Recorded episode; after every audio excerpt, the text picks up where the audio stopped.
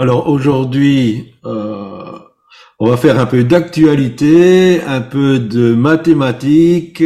On va faire aussi, euh, bien sûr, euh, des, des réflexions sur la parole de Dieu. Donc je compte sur votre interactivité. Et en fait, donc l'actualité, c'est que nous sommes entre l'Ascension et la Pentecôte. Vous m'entendez bien? Bon. Oui. Donc, euh, nous sommes aujourd'hui entre l'Ascension et la Pentecôte. Alors, euh, dans nos traditions, il y a dix jours entre l'Ascension et la Pentecôte, mais euh, à moins que quelqu'un puisse me corriger, euh, bibliquement, euh, on ne dit pas qu'il y a eu dix jours entre l'Ascension et la Pentecôte. Donc, c'est venu de, à mon avis, de la tradition. Mais on va quand même retenir ce chiffre 10. Et donc ma première question, ce serait euh, le chiffre 10 dans la Bible, ça vous fait penser à quoi? Au décalogue. Au décalogue, les dix paroles, Mais encore, mais encore. qui veut prendre la parole?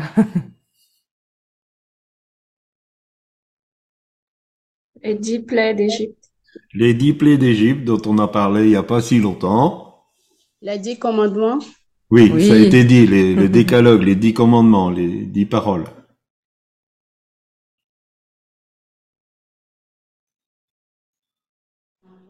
Les dix lépreux. Oui, Oui, les dix lépreux. bien. Bien. Bien, bien. Alors, il y en a d'autres. hein.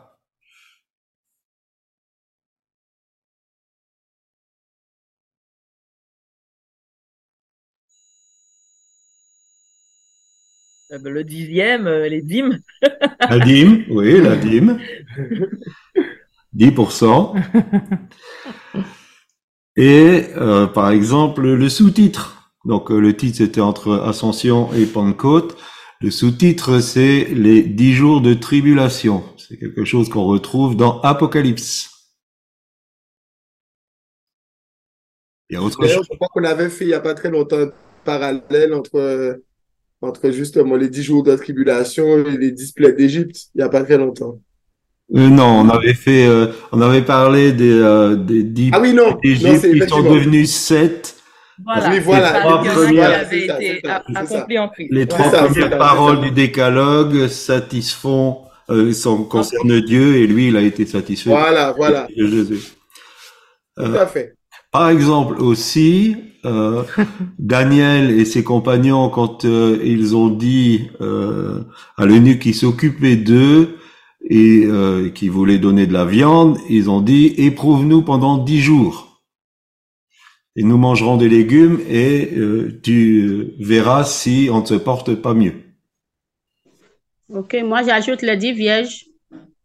Oui. Oui, c'est vrai. Oui, oui, c'est vrai. C'est vrai. Donc, en fait, le chiffre 10 se retrouve plusieurs fois dans la parole. Mais je voudrais retenir, euh, par rapport aux dix jours de la tribulation et aux dix jours de, Daniel, euh, le fait que c'est un temps de test. C'est un temps d'épreuve, de test. Et si on revient aux dix jours qui séparent Ascension de la Pentecôte, du moins dans la tradition, nous sommes entre la promesse et l'accomplissement de la promesse. Et entre la promesse et l'accomplissement de la promesse, il y a cette période de dix jours de test, ou cette période de, test. Et c'est dans, dans ce sens-là que j'aimerais en parler. Et euh, ça va aussi être mixé avec euh, notre actualité de la semaine, qui a été très chargée d'ailleurs. Et euh, donc nous allons donner un peu des éléments de, de notre semaine, euh, parce que Dieu parle tantôt d'une autre, euh, tantôt d'une manière, tantôt d'une autre. Et euh, bah, quand on est interpellé, évidemment, euh, nous on cherche à comprendre. Et d'abord, on va parler euh, des chiffres 10 en multiplié. On verra ça tout à l'heure. Non, mais on va le voir maintenant. Non, tout à l'heure. Tout à l'heure. Oui. Tu veux que Leïla Là, chante avant Leïla va chanter. Bon, d'accord. Donc, on verra ça tout à l'heure au 10 qui multiplie un autre chiffre. Donc, on va écouter Leïla. Je ne sais pas si Leïla, elle veut euh, dire euh, quelque chose. Je sais pas si elle nous entend. J'entends, mais je sais pas si vous m'entendez. Oui, Oui, oui, on là on t'entend. là, oui. Ok. Euh, c'est, c'est vraiment aujourd'hui, bon, c'est pas grave. Euh, non, euh, je veux juste euh, vous, vous exhorter à prendre ces chants comme des prières parce que chacun d'eux a un message particulier, mais chacun d'eux s'élève vers le Père euh, pour louer, pour, euh, pour remercier ou bien pour demander qu'il nous guide. Voilà.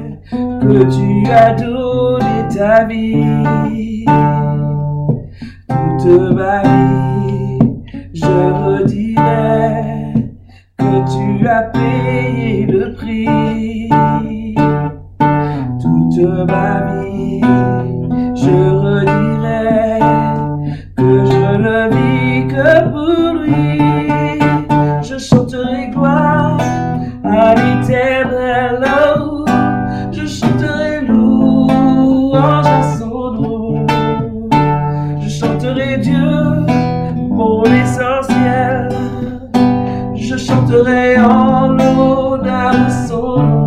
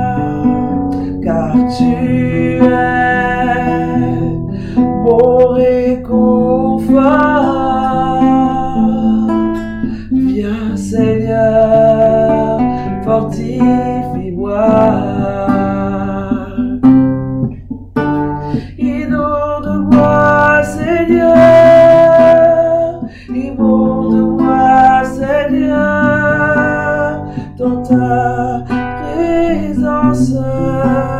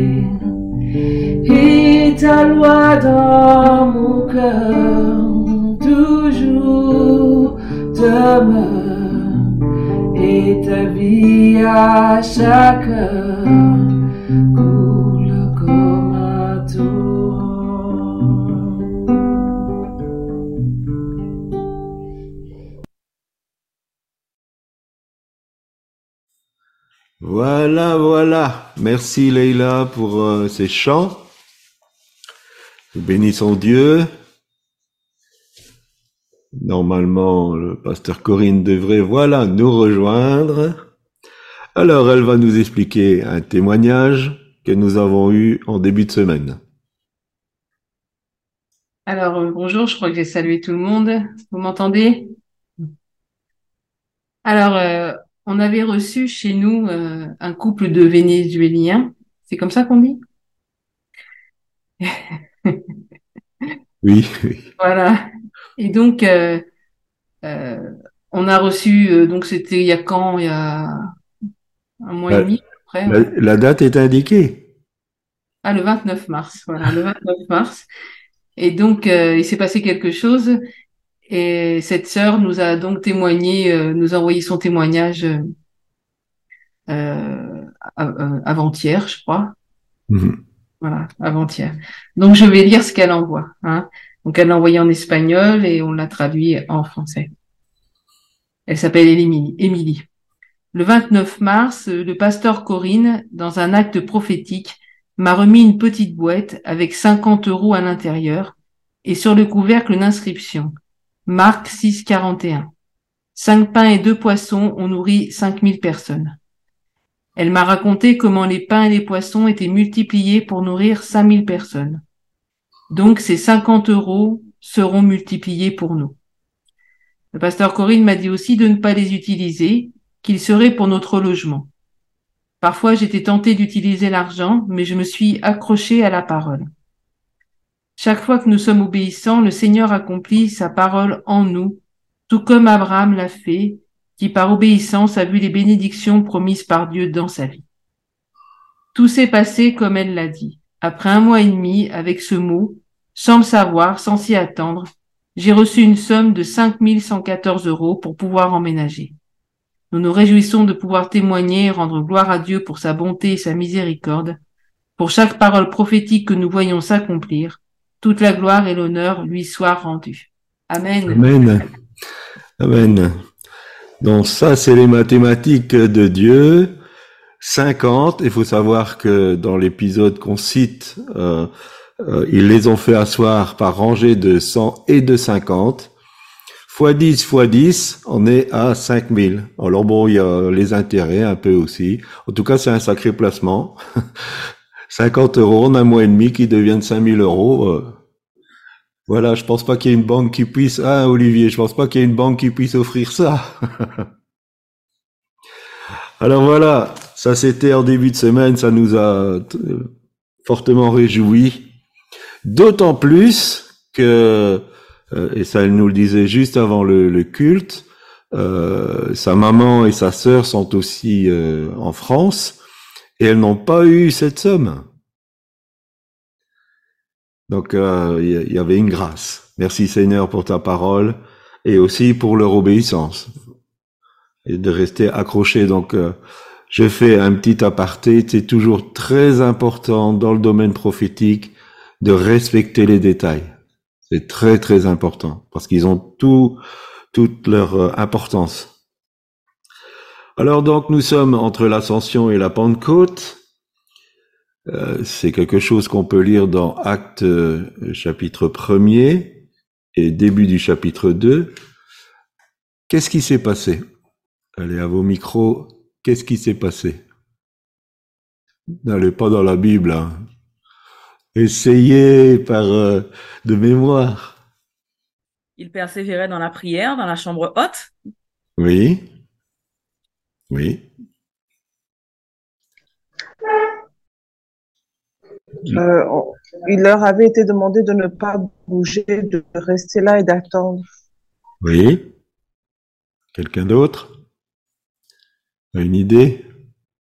La première chose qu'ils ont faite, enfin, c'était peut-être pas la première chose qu'ils ont faite, mais quelque chose qui me semble important qu'ils ont fait, c'est euh, remplacer Judas. Et euh, en fait, j'aimerais euh, qu'on parle un peu de, Judas. Je ne sais pas si beaucoup d'entre nous, on envie de faire une étude sur Judas. Pourtant, il y a beaucoup de, choses à en retirer. Justement, si nous sommes dans, ce temps de, des dix jours de tribulation, c'est important de savoir un peu comment quelqu'un qui a côtoyé le Seigneur a pu en arriver là. Et d'ailleurs, euh, on se demande qu'est-ce qu'un type comme ça il faisait dans l'équipe des collaborateurs du Seigneur. Parce que il faut se rappeler que Jésus a passé toute une nuit en prière pour choisir ses disciples. Il l'a pas fait par rapport à leur bouille ou s'ils étaient sympathiques ou pas. Il l'a fait parce qu'il a été cherché auprès du Père qui il devait choisir. Et bien sûr, on pourrait dire oui, mais il voulait que les Écritures s'accomplissent. Donc, il a pris Judas en sachant très bien que c'est lui qui allait accomplir les Écritures au travers de, ce, de son comportement et de ses actions. Et d'ailleurs, Jésus savait dès le départ qui allait le trahir.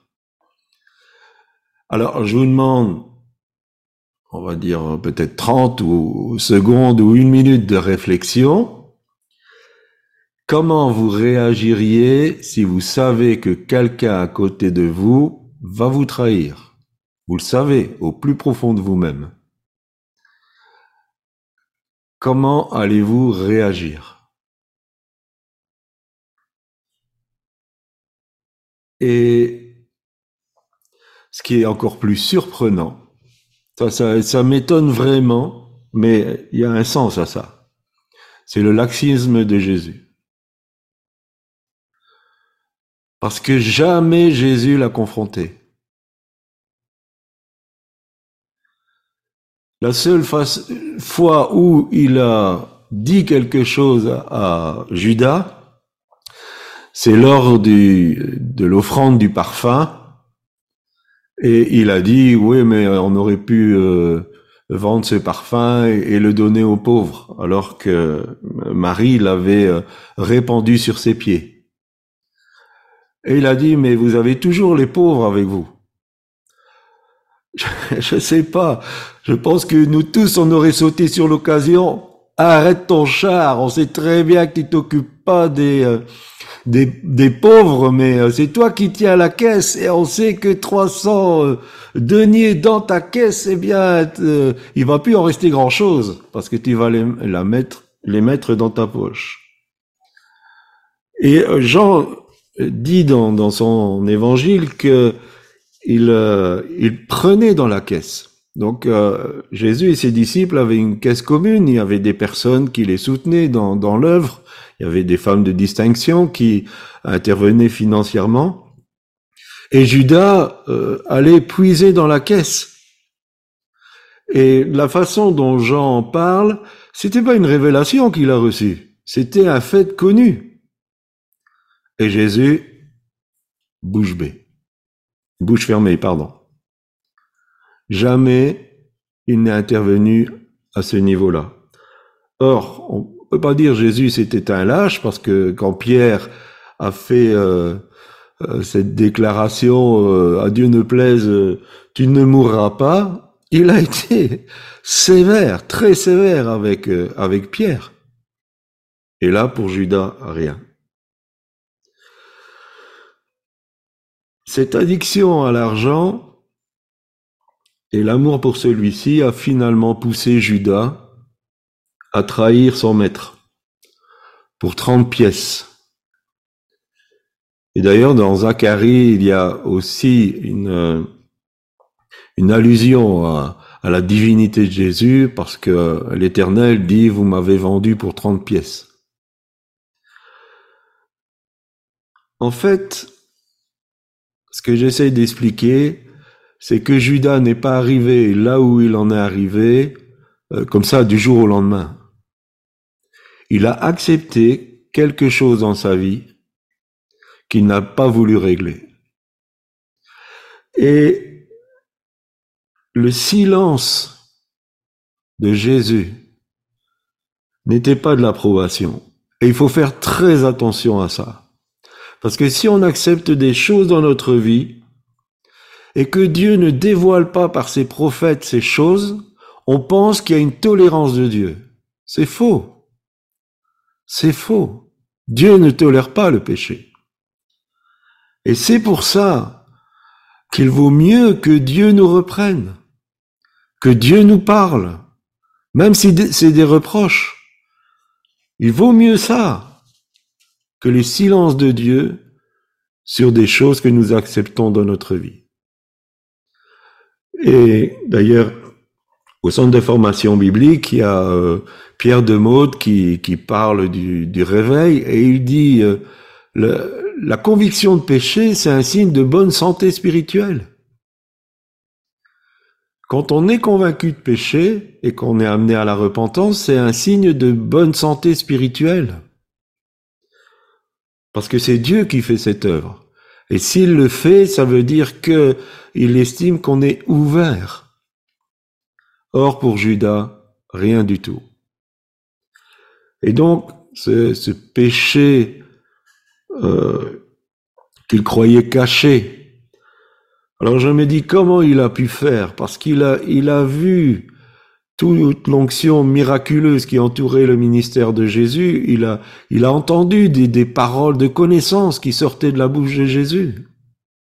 Quand il a appelé Zachée par son nom sans l'avoir jamais vu, quand il, a rencontré euh, la, la Samaritaine qui lui a expliqué sa, sa vie, quand Jésus savait ce qui se passait dans le cœur des pharisiens, et qu'il le, démontrait à tout le monde, quand même eux étaient en discussion les uns avec les autres, qu'il disait, ben voilà, vous discutez de ça. Il a vu la parole de connaissance en œuvre. Et pourtant, il a cru qu'il pouvait rester, laisser cacher son vice. Alors faisons très très attention.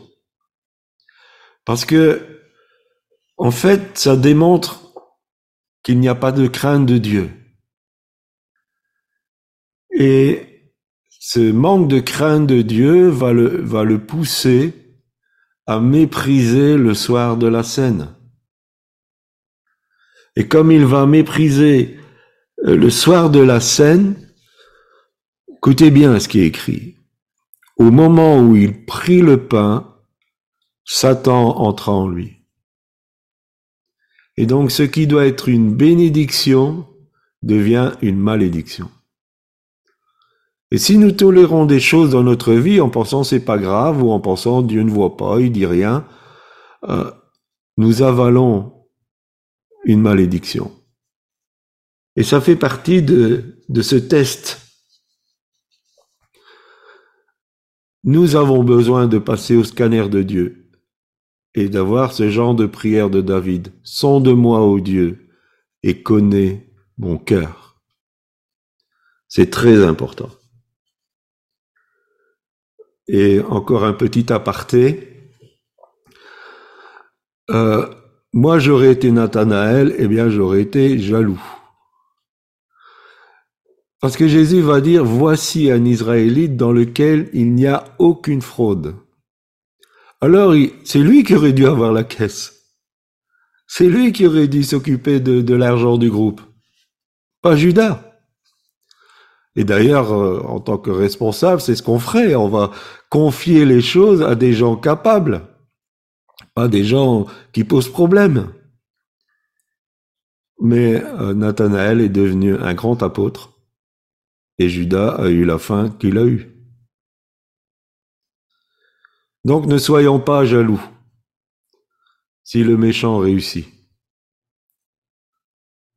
Et euh, c'est dans beaucoup de psaumes, le psalmiste euh, dit son désarroi devant la, la réussite des méchants. Mais ne soyez pas jaloux de la réussite des méchants, parce que leur fin sera terrible. Et Dieu aura son heure pour chacun d'entre nous. Si nous sommes fidèles, si nous nous plaçons sous, euh, sous son scanner, eh bien, il aura son temps pour nous. Et il va nous élever au temps convenable, comme le dit la parole.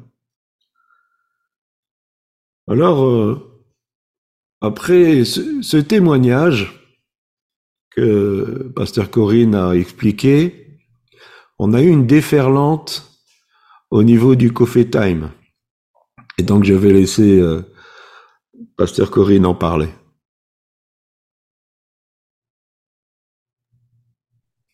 Alors, bah, certaines qui sont au Coffee Time hein, euh, ont pu participer à cette déferlante. Donc en fait, euh, des femmes rentrent dans le groupe, mais euh, alors pour notamment une, par exemple, elle a décidé qu'elle devait témoigner. Donc on fait en ce moment Dieu est vivant 2023, et donc c'est des, des gens envoient leur témoignage, m'envoient leur témoignage. Ils sont mis à la correction et c'est une sœur Odile donc qui les corrige. Et ensuite, euh, ils sont postés sur le site, mais aussi à tous les abonnés. Donc, euh, tous les abonnés, elle. Et donc, cette sœur me dit qu'elle va témoigner dans le groupe Coffee Time. J'ai dit, envoyez-moi en, en message privé votre témoignage. Euh, et puis, ainsi, s'il est la gloire de Dieu, eh bien, on va le diffuser sur les réseaux. Et puis, euh, donc, euh, ça y a pas plus. Parce que, a priori, elle ne, elle n'a pas à se plier à quoi que ce soit. Et donc, euh, elle a quitté le groupe. Bon, ça, ça a été une chose. Après, il y en a une autre qui est arrivée et euh, qui euh, est rentrée et a commencé, donc est venue participer à un coffee time, mais sans mettre le micro ni rien. Elle a juste écouté simplement. Mais simplement, elle tapait en même temps que le café time, elle chattait, quoi. Et donc, euh, j'ai mis un mot en disant, bah, pendant le café time, je vous remercie de pas de, je remercie les, les participantes de pas chatter parce que on doit rester focus sur la parole et rester focus sur ce qui est fait dans le café time. Et elle, euh, entre-temps, elle avait écrit un message en disant que euh, c'était une merveilleuse initiative, mais que ça serait bien compris pour le monde et puis qu'on prie aussi pour les gens et tout ça. Ben, j'ai dit, il y a des choses qui se dans le café time. euh, Vous êtes dans un groupe comme ça, vous continuez comme ça. Point. Et donc celle-là aussi a quitté euh, avec perte et fracas. À minuit, elle a mis un message dans le groupe en disant que c'était un groupe religieux, que vous devez savoir, que là où est l'esprit du Seigneur, là est la liberté, patati et patata. Donc, en fait, voilà. Donc on en a eu quatre comme ça euh, qui cette semaine. Oui. Donc, ce, que- ce, que- ce qui est grave, c'est que dans un groupe, en fait, ça met tout le monde à mal, quoi. Parce que les gens arrivent euh, dans quelque chose qui est un fonctionnement et ils veulent imposer leur loi, faire ce que eux ils veulent, sous prétexte de se soumettre à aucune autorité, mais ils veulent qu'on se soumette à leur autorité. Donc, euh, je veux pas d'autorité, je veux être l'autorité. D'ailleurs, c'est ce que j'ai écrit aujourd'hui hein, dans euh, saisir son appel, parce que faut pas imaginer que ça marche comme ça, quoi, et nulle part. Et c'est vraiment un problème au jour d'aujourd'hui. Il y en a plein qui rentrent dans les groupes et qui font ça. Donc, ça devient vraiment, euh, euh, faut vraiment, euh, c'est triste de devoir faire du tri comme ça, quoi, hein, de, de devoir trier, quoi. J'entends pas. euh, Oui, oui, oui. Ah, Michael. On est obligé de faire du tri. Nous, on vit la même chose. Hein. Les gens entrent dans un fonctionnement par rapport à l'école. Hein, je veux dire, certaines personnes pensent que, en plus, elles payent, donc tout est permis. Mais non, non, tout n'est pas permis. Et s'il faut qu'on qu'on se sépare, ben on va se séparer. Et force est de constater qu'il faut trier. Hein. Il faut mettre euh, un goulot d'étranglement à l'entrée des choses puisque les gens ne supportent plus aucune forme d'autorité, même légitime, même justifiée. Et ça, c'est grave pour une société. Mais on le vit en plein. Donc, on comprend exactement de quoi vous parlez. D'autant plus que, d'autant plus qu'au-delà même de- du principe d'autorité, euh, les gens, les gens manifestent une sorte de toupet. Euh, Ouais, c'est, c'est, c'est quand même incroyable, quoi. On- parfois, on se regarde avec Michael et on se dit, mais ça tourne pas rond. Parce que vraiment, c'est vraiment une- un toupet démesuré, quoi. C'est, clair. c'est voilà, ça. Alors c'est ça, te la fille, elle arrive dans le groupe, bah, il faut faire comme ça, il faut faire comme ça. euh, Mais c'est pas possible, ça. Non, mais et puis quand vous essayez de dire, ben non, non, on n'a pas, il y a voilà, un fonction... on- on- Vous arrivez quelque part, il y a un fonctionnement établi. Ah, les gens sont Ah, fâchés. oui. Ils sont fâchés. euh. Mais ils partent aussi, Mm. des fois. Ah oui, non, mais. Ben, écoute, c'est pas hanté, hein. C'est pas... Et non seulement ils font ça, mais en fait, c'est un esprit derrière tout ça. C'est ce que j'expliquais aux femmes du Coffee Time. Derrière tout ça, il y a une puissance, il y a un esprit qui est en train d'animer certaines personnes. Et euh, c'est contre cet esprit qu'on doit bagarrer. Et que- parce que quelque part, le but, c'est de venir mais créer la division et de créer aussi, de dissoudre ce qui est en train de se faire. Amen. Et donc, il faut vraiment euh, prier contre ces esprits parce qu'ils sont pleinement relâchés. Hein, ça, je confirme, ils sont pleinement relâchés. Mais c'est pas tout. Notre semaine a été formidable. oui. Et euh, bon, le, le Seigneur a été bon parce que vous savez, dans les Coffee Time, il y a une lecture en suivi. Et juste après cet incident, la lecture, c'était Jude, l'épître de Jude. Et je vous renvoie à l'épître de Jude, parce que ça colle pile poil à ce qui s'était produit. Donc euh, voilà, le Seigneur a dit, voilà ma parole, c'est ça. Et si on revient au fait qu'on est dans les dans les dix jours de, de tribulation avant le peut-être le, retour du Seigneur. Donc dix jours, c'est une période. Je vais pas dire ça va durer dix ans, comme comme ce qui fait référence à l'Apocalypse, c'était euh, la persécution de Dioclétien qui a duré dix années. Ça a été la plus terrible sous euh, le règne des Césars. Et c'est une période. Et c'est une période où effectivement le, test de l'obéissance, de la soumission, de, de la discipline sera, euh, sera sur chaque enfant de Dieu.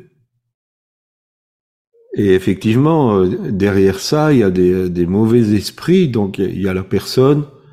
on ne veut pas euh, juger la personne, on juge un comportement, mais qui est animé plus que de l'humain, qui est spirituel. Et nous devons faire attention, comme Judas.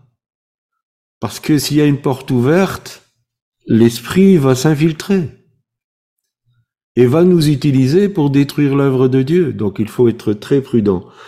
Euh, Matthieu chapitre 24, il y a ce verset qui dit, parce que l'iniquité sera accrue, l'amour du plus grand nombre se refroidira.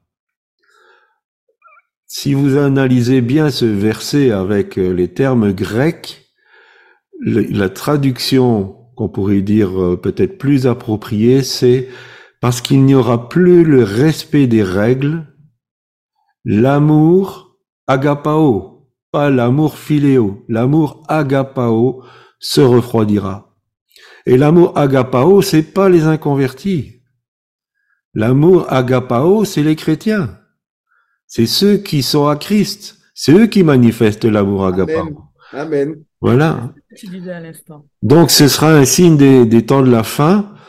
Et nous devons dire, mais Seigneur, moi je veux pas être comme ça. Je veux pas être celui qui a ni Dieu ni maître, euh, ne pas accepter les, les, règles de la discipline que tu veux instaurer pour, euh, pour que finalement mon amour euh, qui est répandu dans mon, dans mon cœur par le Saint-Esprit, il se refroidisse.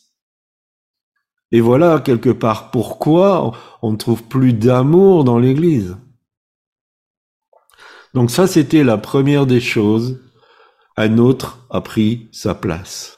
Et j'espère que personne d'entre nous cet après-midi ne devra vivre que quelqu'un d'autre prend sa place. Parce que les desseins de Dieu vont se faire. Il en fallait douze, il y en a eu douze. Les desseins de Dieu vont se faire avec ou sans nous. Personne n'est indispensable dans le royaume de Dieu. Mais c'est dommage si vous n'êtes pas à la place où Dieu vous veut. Alors la deuxième des choses, oui, euh, Marie. Ah non, c'est euh, Maude. c'est juste euh, pour relever et la repentance dans tout ça. Parce qu'on sème la zizanie, mais on ne va pas demander pardon non plus. Oui, c'est bien, évident que si euh, l'animation est pour la division, il n'y aura pas de repentance. Dommage.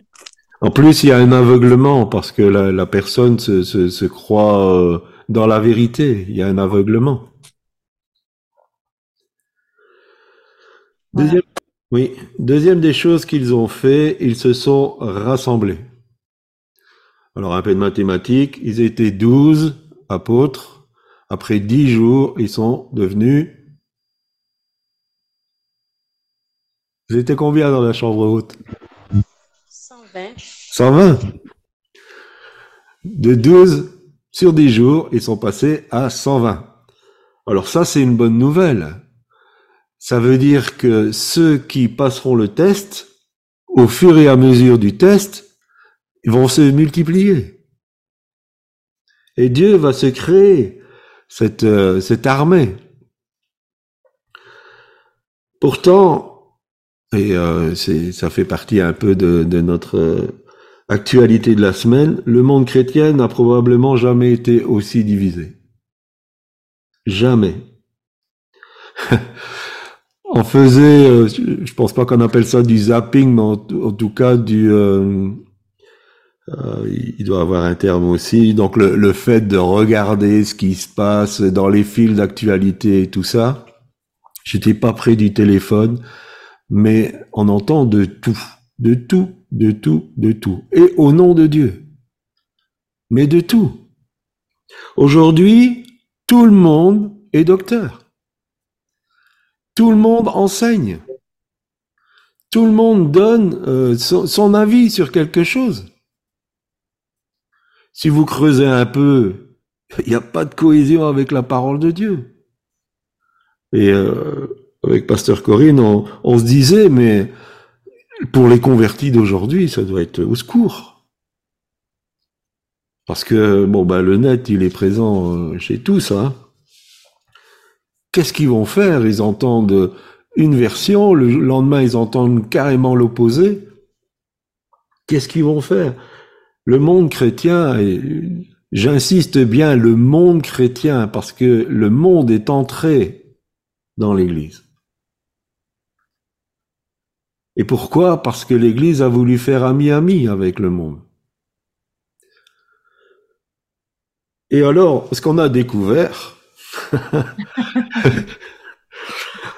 est-ce que vous savez ce que c'est l'IA Alors? L'intelligence artificielle. Oui. L'intelligence artificielle. Alors, je ne vais pas donner les adresses des sites. Parce que, euh, voilà, à mon avis, même au niveau du centre de formation, il y aurait des déformations. Il y a un site, vous tapez une phrase sur un sujet et il vous donne tout un texte. Donc, si vous dites, j'aimerais faire une pensée à méditer sur Marc 5.41, il va vous faire tout un texte. Et c'est propre, ouais. c'est sans faute. Et c'est bien. et c'est très bien tourné. Très, très même au bien niveau de la syntaxe et tout, euh, c'est euh, c'est nickel, quoi. Ah ouais. Oui. Oui, oui. Et en plus, c'est pas plagié. Donc c'est pas des, des bouts de quelque chose que quelqu'un a écrit. Pourquoi? Parce qu'il reprend des textes qui existent et il met des synonymes. Ou il reformule la phrase. Et donc vous avez un texte qui est tout à fait euh, unique. Et d'ailleurs, euh, quelqu'un était intervenu en disant, je le cite, hein, euh, on est en train de faire une génération d'abrutis. Parce que les, les jeunes n'apprennent plus. Alors ça, déjà, on s'est dit, c'est quand même euh, incroyable. Mais donc dans le i, il y a incroyable. Mais euh, ça veut dire qu'on peut faire des fausses prédications qui ressembleront comme deux gouttes d'eau à des vrais, mais qui n'auront pas l'onction, qui seront pas euh, nourris de, de la pensée de l'esprit. Ils seront nourris de la pensée de l'ordinateur. Donc déjà, on a des gens qui n'ont pas la compétence de Dieu pour enseigner, et nous aurons un ordinateur qui a encore moins de compétences qui va enseigner. Oui, Michael? Euh, hier soir, j'ai même vu qu'il existe un agent conversationnel chrétien où c'est Jésus qui répond. Donc, par exemple, c'est euh, si tu crois en moi et que tu me suis, tu auras la vie éternelle. Enfin, c'est Ah ouais. c'est la parole, hein, mais c'est euh, on pose la question et c'est Jésus qui, Mm. il répond via l'IA, en fait. Euh. Jésus, je, je mets les guillemets comme Oui, on dit, oui, oui, voilà, C'est pour dire à quel stade on est, quoi, du coup. Oui. C'est c'est Incroyable. grave, c'est grave. Oui. Alors déjà, bon, ça c'était euh, surprenant, mais vous pouvez créer votre avatar et il va vous enregistrer en vidéo et vous allez avoir une vidéo d'un avatar qui va vous ressembler, qui aura votre voix et qui dira ce que vous avez envie qu'il dise.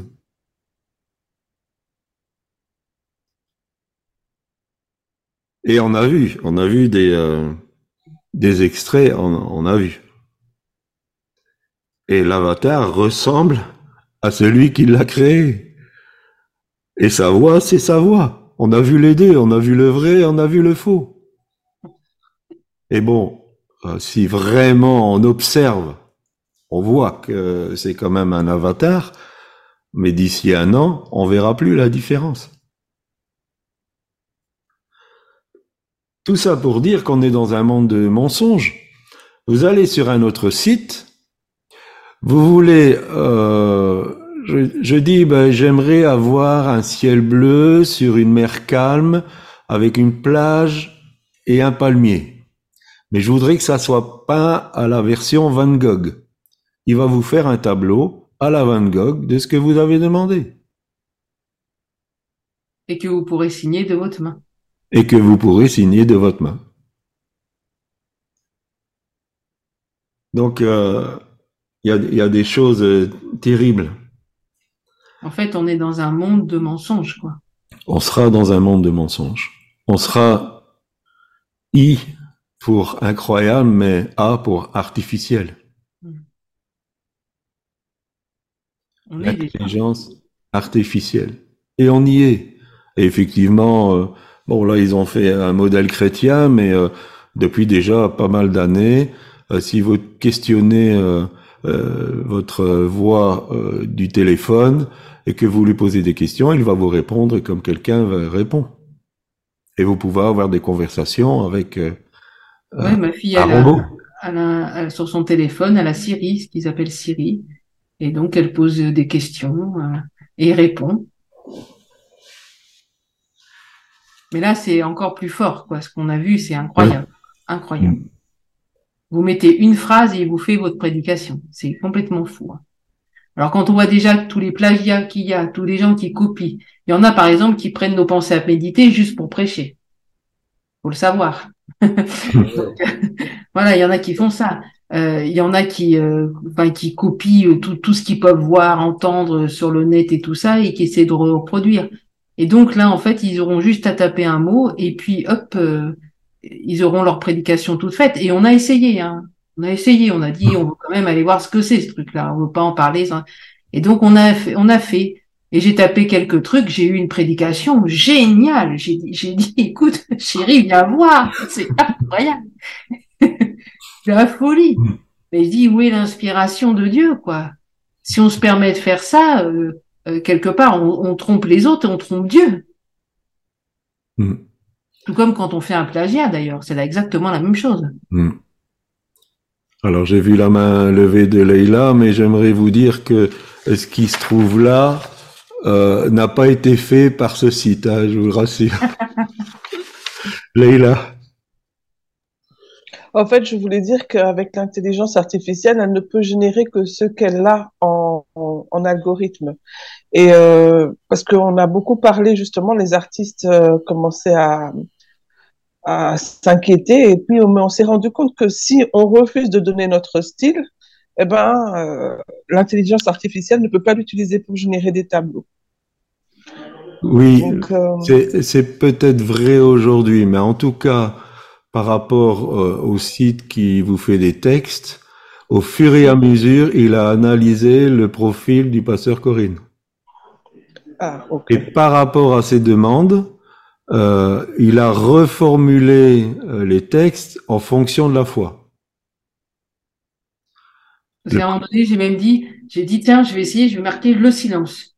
Et donc, j'ai tapé ce mot-là, et il a commencé à me faire tout un truc avec Dieu et tout ça, sur la spiritualité et tout. Donc, euh, euh, en fait, ils sont aussi programmés pour se rendre plus intelligents en fonction des, des personnes, de leurs demandes, de leur profil. Olivier? Ça pose, énorme, ça pose énormément de problèmes dans les universités américaines parce qu'en fait, euh, euh, il y a des élèves, en fait, en fait, des étudiants qui font carrément leur mémoire Ouais. de, de fin d'études avec ça. Et en fait, les profs ont énormément de mal avec ça. D'ailleurs, il y a eu une grosse grève, je sais plus dans quel euh, état, euh, par rapport au fait que les profs disent qu'ils peuvent plus travailler parce qu'en fait, ils arrivent même plus à discerner s'il s'agit en fait du véritable travail d'un élève ou s'il s'agit euh, de, de, d'un truc purement produit avec l'IA, quoi.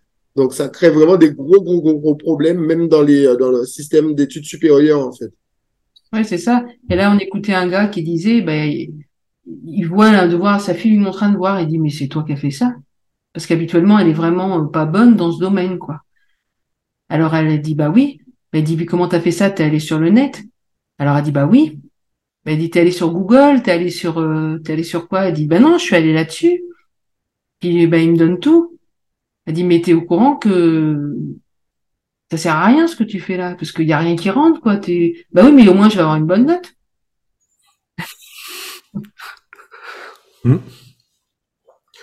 Donc tout ça pour dire euh, euh, là où on se trouve actuellement et la nécessité indispensable pour l'Église de se rassembler et d'arrêter de se bagarrer. Donc vous savez qu'on a écrit un article sur euh, le mariage euh, et donc je l'ai mis que chez euh, HDD, donc chez les hommes de Dieu. Nous avons entendu des témoignages dramatiques, vraiment dramatiques.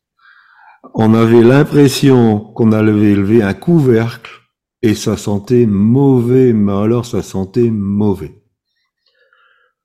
On a eu des, des témoignages, par exemple, que certains pères spirituels choisissent euh, le mari ou l'épouse.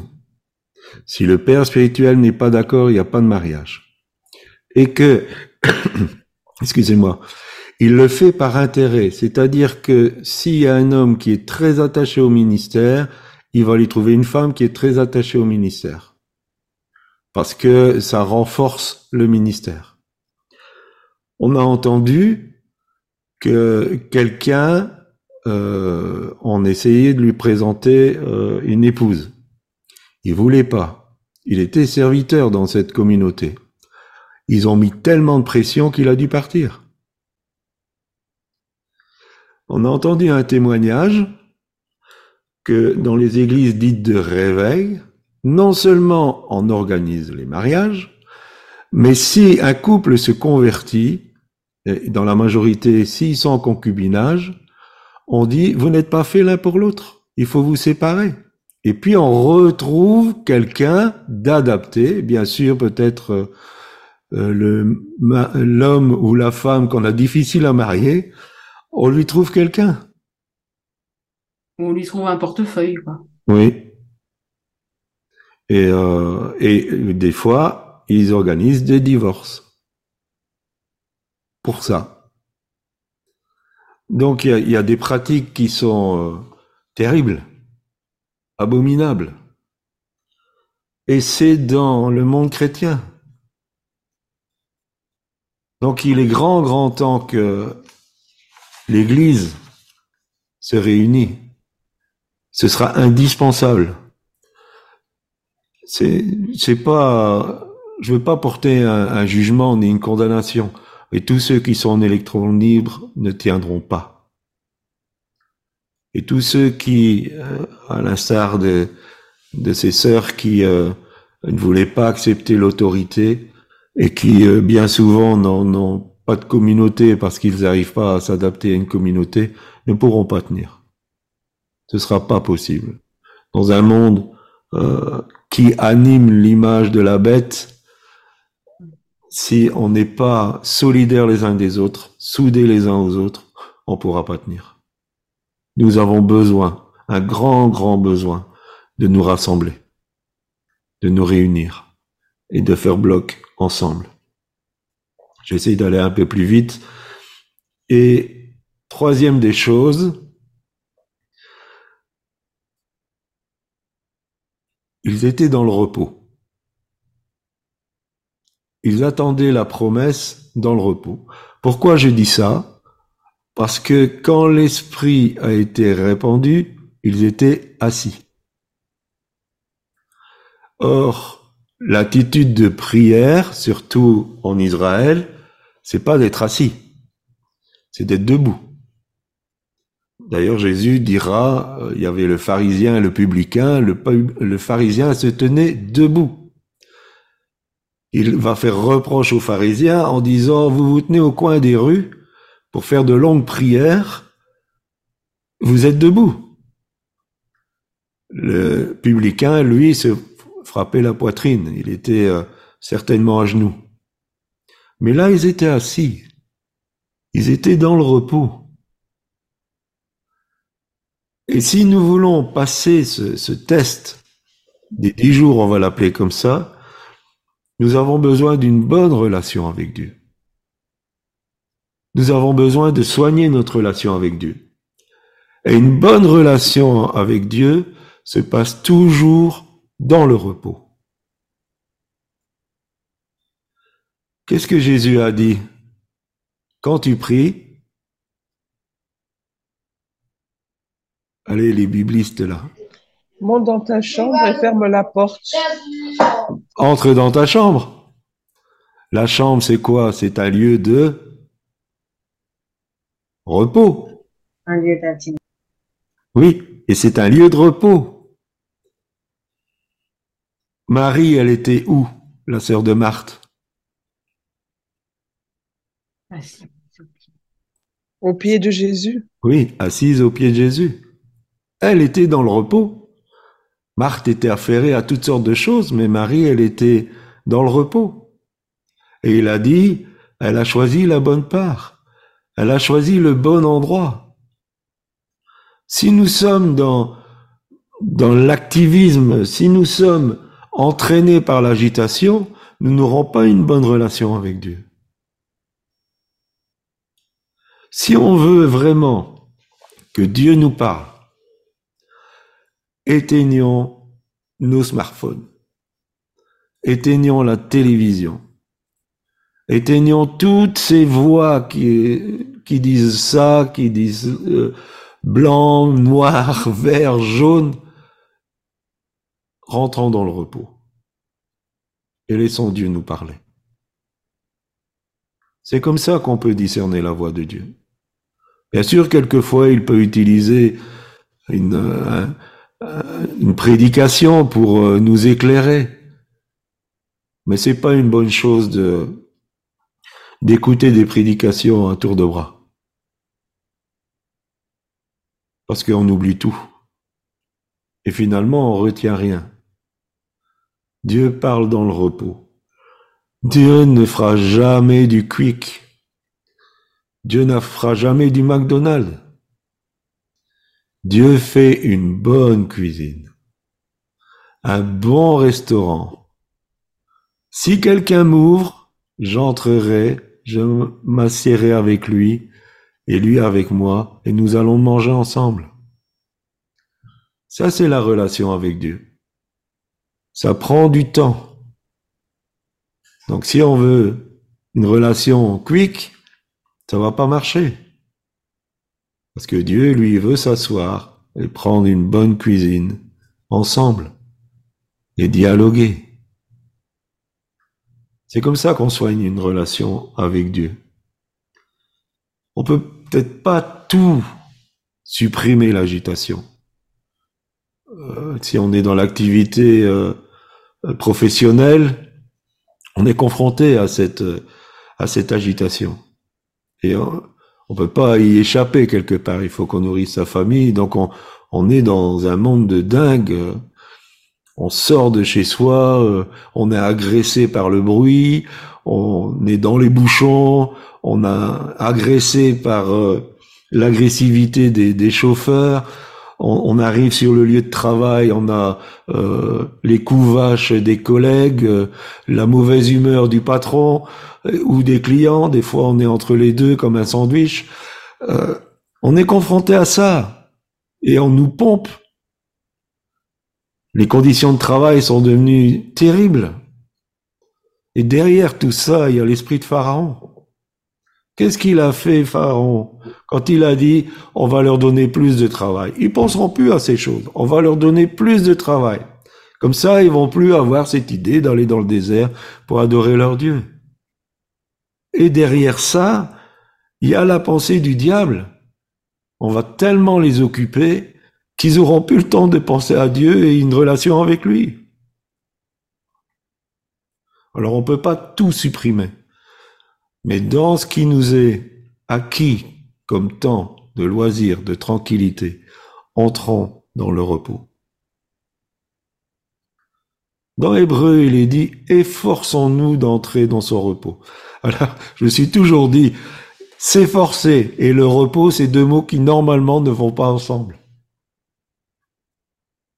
Ça veut dire qu'on doit se, se forcer à entrer dans ce repos. Mais après, c'est tellement bon. Et donc, dans ces temps qui nous appartiennent, donnons du temps pour soigner notre relation avec Dieu. Ne consacrons pas nos loisirs à, écouter Pierre-Paul Jacques. Vous aurez la parole de Dieu qui a été communiquée peut-être à Pierre-Paul Jacques. Vaut mieux aller directement à la source. Directement. Et Dieu va vous parler, c'est parce qu'il aime. Il aime ça.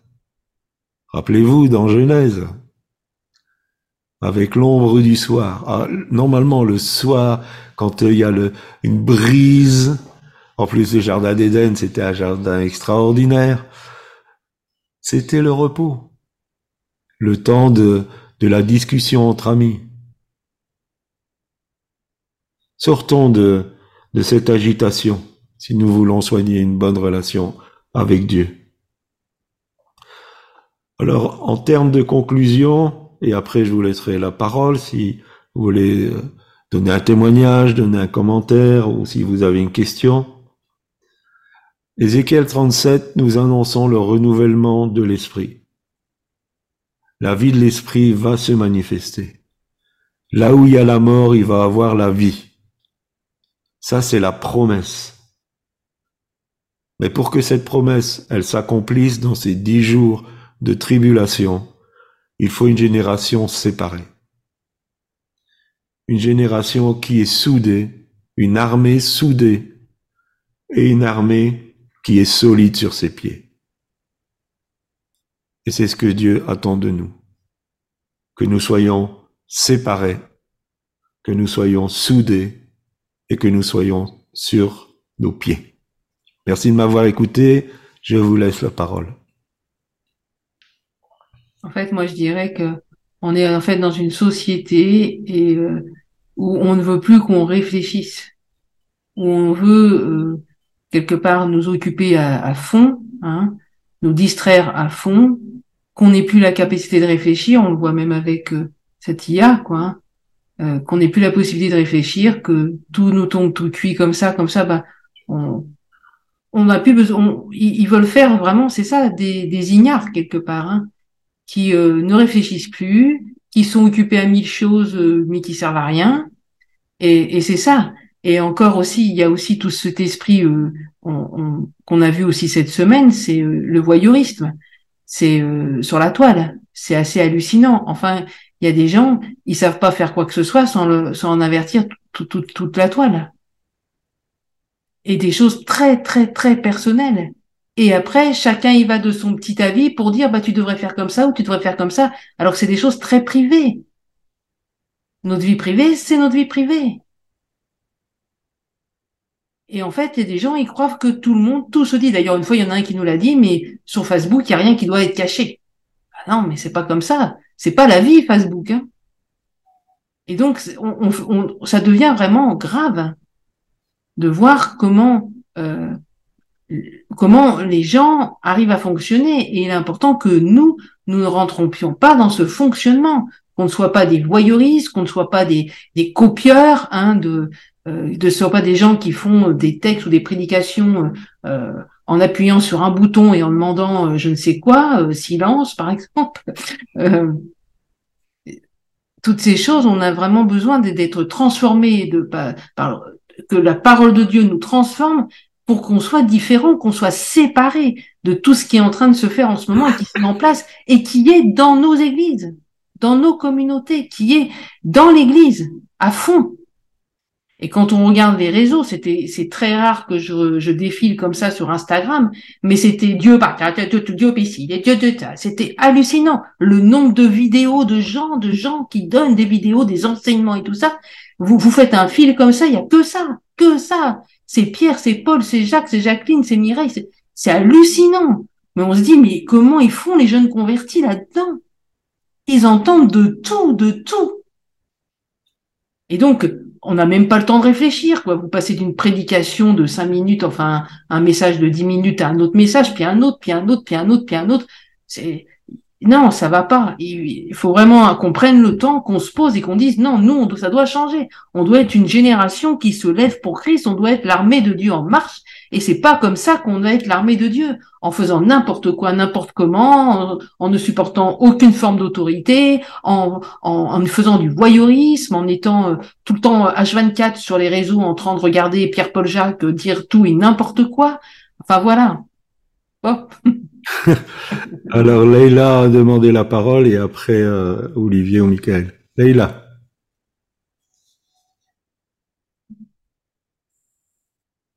Leïla.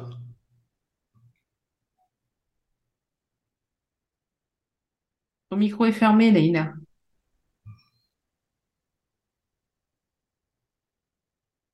Alors, on va aller euh, chez les Labris et on reviendra chez Leïla après.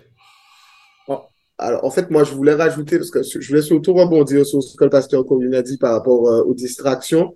Euh, c'est hyper subtil parce qu'en fait, le monde nous crée des besoins et nous fait croire en fait que c'est indispensable pour nos vies. Je pense par exemple au travail, euh, c'est-à-dire qu'en fait, c'est toujours des injonctions de plus en plus euh, euh compliquées.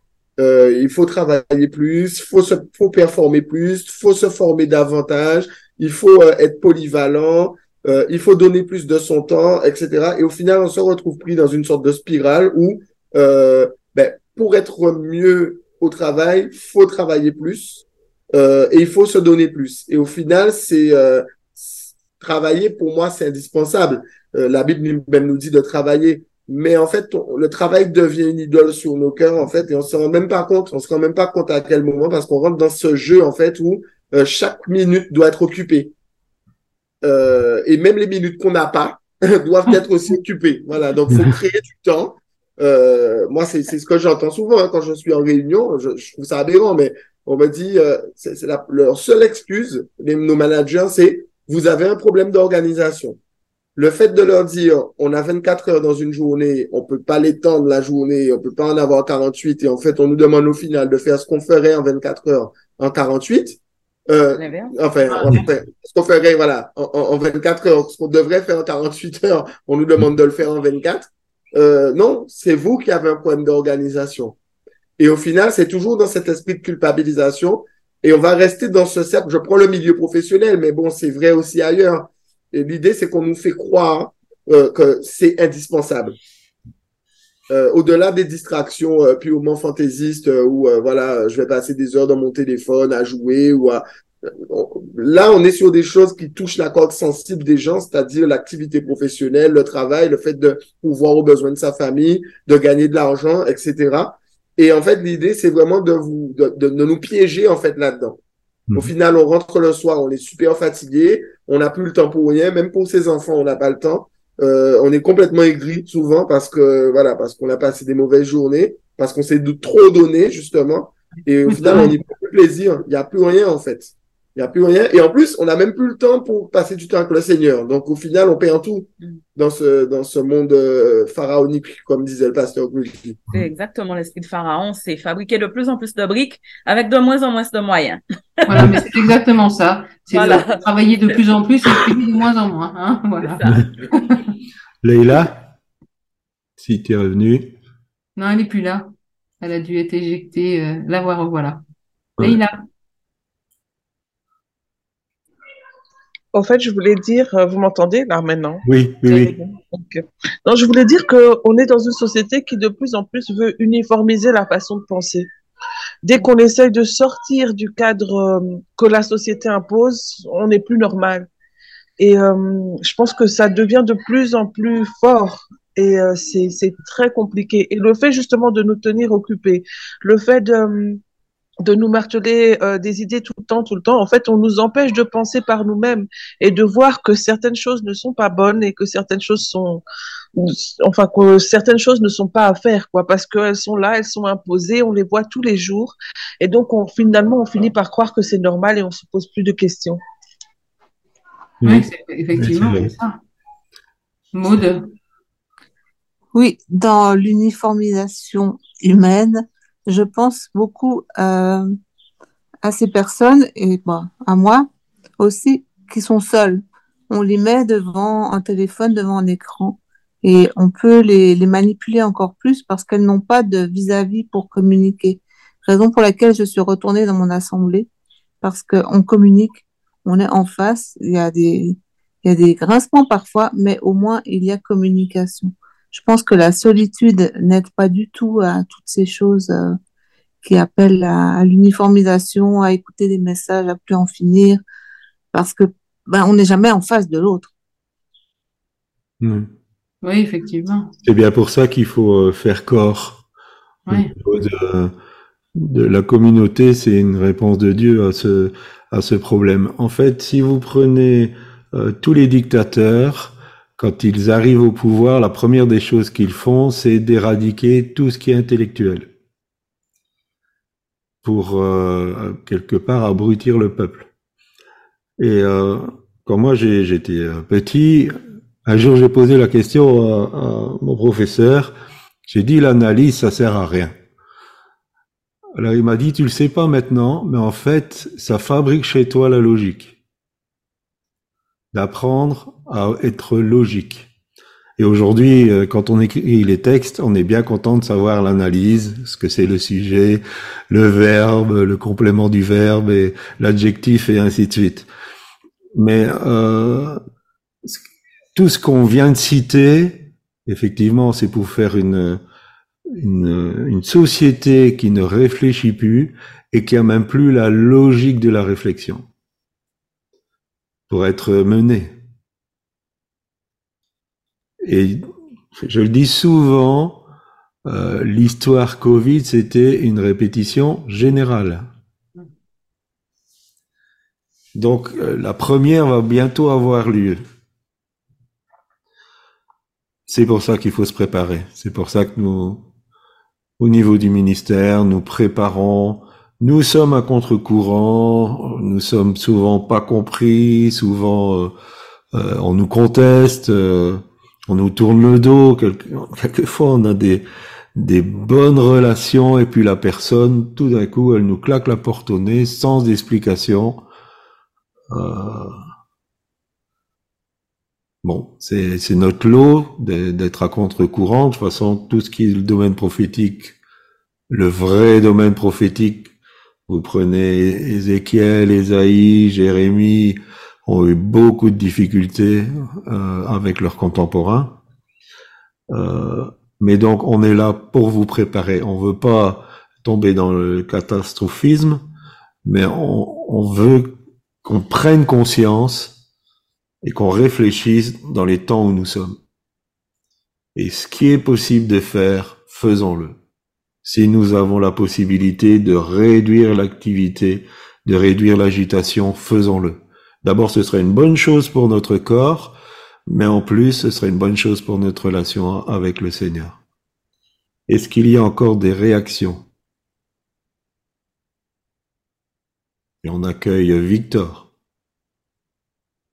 Bonjour Victor.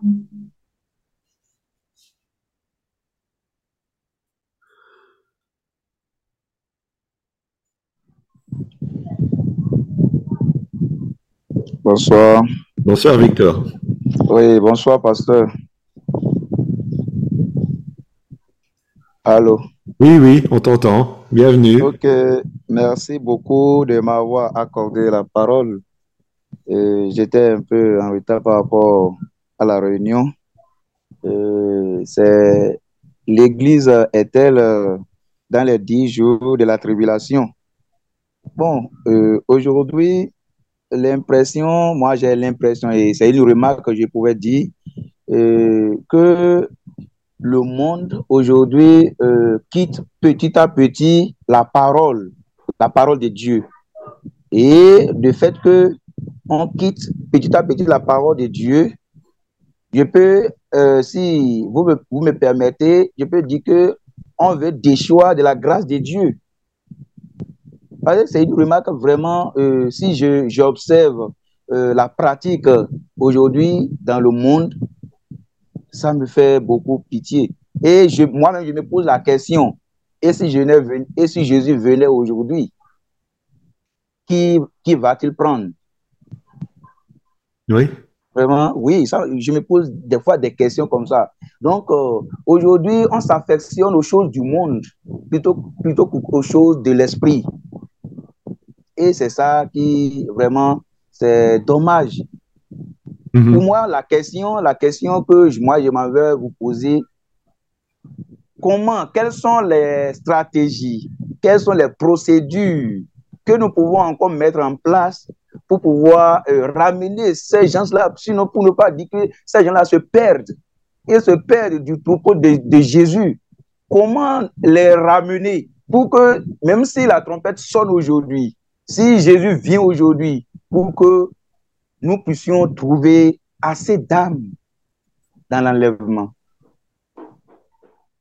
Ouais. Merci.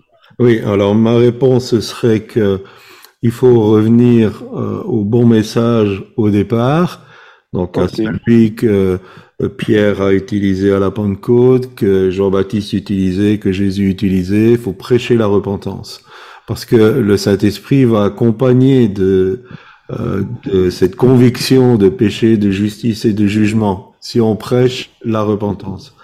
La deuxième des choses, je pense qu'il faut avertir. Il faut être des sentinelles et avertir. Voilà, nous sommes dans cette euh, époque. Et euh, même si on, passe pour euh, des, alarmistes, qu'on puisse le faire, que l'Église puisse prendre conscience. Après, en tant que communauté, je pense qu'on doit changer de fonctionnement dans le sens qu'il faut beaucoup plus appuyer sur la vie de famille, sur euh, la, la vie de euh, du repos, euh, plutôt que de faire des, des jeûnes répétés, des séances de, de, de des, des réunions tous les jours, des réunions la nuit, des, ce genre de choses. Il faut euh, favoriser la vie de famille et il faut favoriser aussi les relations et savoir éjecter de la communauté tous ceux qui provoquent des divisions et des médisances. Peut-être pas ceux qui font des médisances, les jeter tout de suite, mais au moins les reprendre. Pour soigner les, le relationnel, ce sera très très important. Tout ce qui est, euh, on a parlé de l'intelligence ar- artificielle, tout ce qui est du, du net manque de relationnel. On parle avec l'autre bout du monde et on se parle pas sur le même palier dans, dans le bâtiment. Ça va pas. Donc, euh, je pense que dans l'église, il faut arrêter les programmes à rallonge et favoriser euh, l'état d'esprit de, de la cellule qui est euh, la, la base de, de l'église et de favoriser la, la vie de famille. Et bien sûr, d'aider les frères à être euh, les, euh, ceux qui exercent le sacerdoce royal dans leur maison, euh, d'aider la famille quand elle a des difficultés, mais de, de rendre le, le rôle du père euh, euh, au père et que l'Église n'essaye pas de, de remplacer, et encore moins le pasteur, le rôle du père. Et je pense qu'on va lever une génération qui sera solide sur ses pieds, qui aura un amour pour la parole de Dieu. Ok, merci beaucoup. De rien, Victor. Voilà, s'il n'y a plus de réaction, on va demander à Leïla si elle veut faire un chant. Euh, en fait, je voulais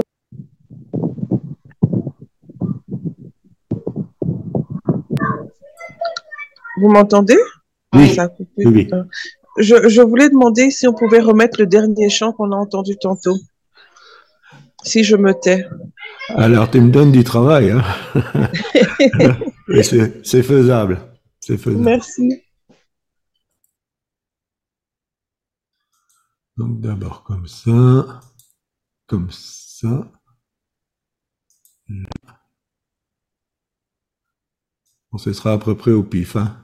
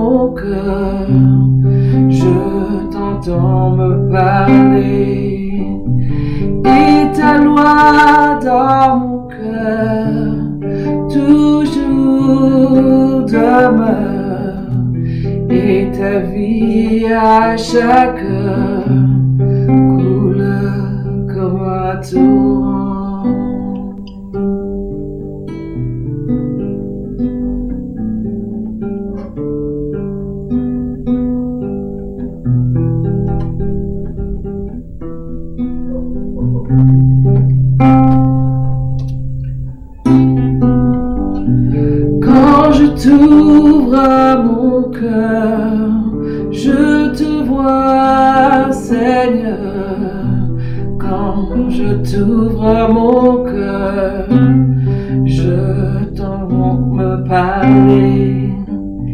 Et ta loi dans mon cœur, toujours demeure et ta vie à chaque heure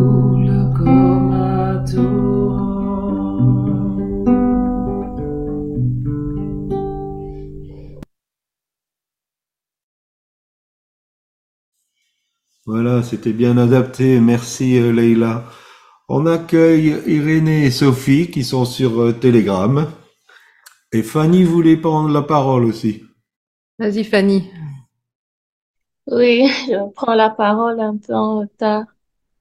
Euh, je voulais juste dire que, bon, je, je redis juste tout ce qui a été dit, mais je, je réalise vraiment qu'il y a un complot pour, euh, pour voler notre intimité avec Dieu.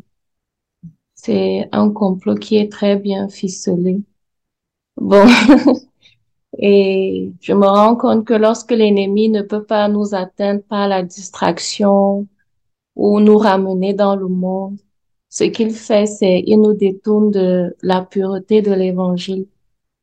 Par exemple, il y a quelque temps, disons, disons ces dernières semaines, je ressentais vraiment comment j'étais accablée des, des, des frères et des sœurs vraiment proches qui se, se ramenaient avec de nouvelles doctrines. Et bien entendu, le nom de Jésus est, est, est évoqué, le nom de Dieu est évoqué, mais je, je me rendais compte que on est vraiment en train de se détourner du cœur de l'évangile. Et en fait, l'ennemi est vraiment en colère. Et, et, ce que je disais au Seigneur, c'est euh, j'ai vraiment besoin de repos. Comme le pasteur Claudie disait, ça fait un peu trop. Euh, à gauche, on parle des vrais Hébreux, les Hébreux antiques, la couleur de Jésus. À gauche, on parle de l'Égypte. Et puis après, on parle de ci et de ça. Et c'est inondé. Et c'est très subtil parce qu'on a l'impression que lorsqu'on va sur Facebook ou sur Instagram, parce qu'on a plein de citations qui parlent de Dieu, on a l'impression qu'on est spirituel, on a l'impression qu'on fait la bonne chose, mais pourtant on est, notre intimité est en train d'être volée.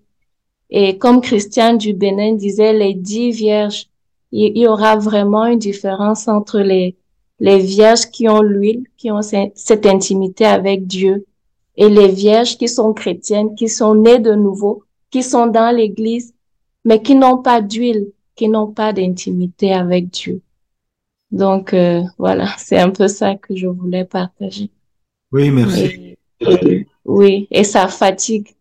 Ces derniers temps, je me suis vraiment sentie fatiguée. J'ai dit au Seigneur, je, je veux me reposer, je veux la... Jésus est simple, l'évangile est simple. Quand on commence à, à faire ci et ça, ça fatigue et ça scandalise en fait. Hmm. Voilà. Amen. Amen. Effectivement, c'est ça. C'est exactement ça. Et on est dans un temps comme ça où euh, l'ennemi est en euh, se déchaîne en ce moment pour essayer justement de nous distraire, pour essayer de euh, d'inculquer tout ce qu'on vient de parler, quoi, hein. et de qu'on réfléchisse absolument plus, et même euh, pour euh, quand on voit qu'on peut faire une prédication euh, juste en tapant un mot, quoi. c'est justement pour bah, c'est du rapide, c'est du facile et plus besoin de chercher la face de Dieu pour trouver quelque chose. Ce que Dieu, la pensée de Dieu, ce qu'il veut dire. Donc, on est vraiment dans ce temps où l'ennemi fait tout pour nous empêcher de de nous placer devant Dieu, pour nous empêcher de de réfléchir Mm. aussi et de et de se poser, de se reposer en Dieu. Hmm. Amen. Amen.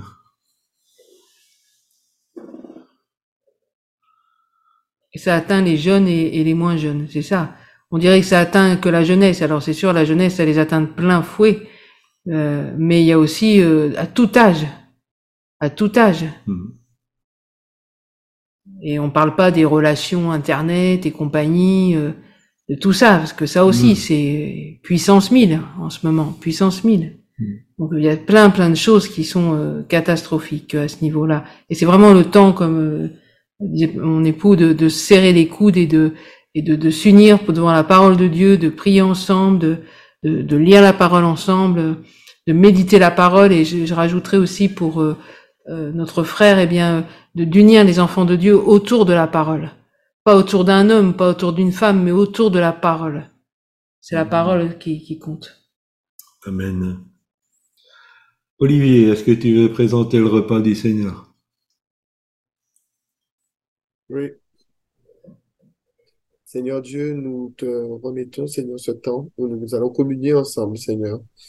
Euh, nous allons ensemble, Seigneur, euh, manger de ce pain qui est ton corps, Seigneur, qui a été livré pour nous, Seigneur, pour le pardon de nos péchés, pour notre purification, Seigneur.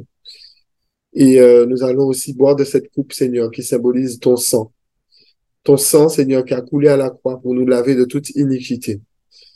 Seigneur, que nous puissions vraiment tous euh, aujourd'hui, Seigneur, euh, d'un cœur euh, euh, à l'unisson, Seigneur, communier avec toi, Seigneur. Nous te remercions au nom de Jésus. Amen. Amen. Amen.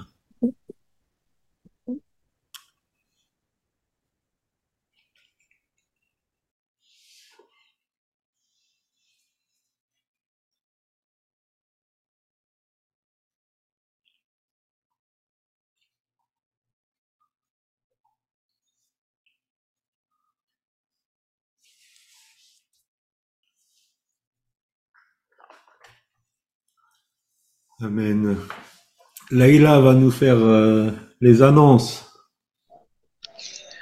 Euh, bon après-midi à tous. Alors, pour la semaine qui vient, nous avons les coffee time au petit déjeuner du lundi au vendredi à 7h, 7h30 et 8h. Euh, cela consiste à se réunir autour de la parole et à prier sur celle-ci. Samedi, nous avons réunion L sur Zoom à 10h et à 15h un moment d'immersion. Et euh, dimanche prochain, nous avons, comme d'habitude, notre culte à 15h heure de France. Que Dieu vous bénisse et bon, bonne semaine à tous. Merci Leïla. Merci. Alors, donc, euh, euh, le culte qui est Ah. aussi joignable via Telegram. Euh, pour euh, nos amis africains, c'est moins mangeur de méga que Zoom. Peut-être Roger, ça sera plus facile aussi Donc, pour euh, lui. pour Roger, peut-être que si tu nous rejoins par euh, Telegram, peut-être que tu auras euh, un peu moins difficile à, à trouver du réseau. Et donc, euh, on vous annonce aussi qu'il y aura une conférence euh, Zoom Telegram le 27 juin, je pense, dans ces eaux-là en tout cas. On vérifie. Voilà, voilà, il faut que je ferme ça. Sophie nous salue tous. Voilà. Donc oui, le 27, euh, non, Non. c'est le 27 mai ça. Le 24 juin.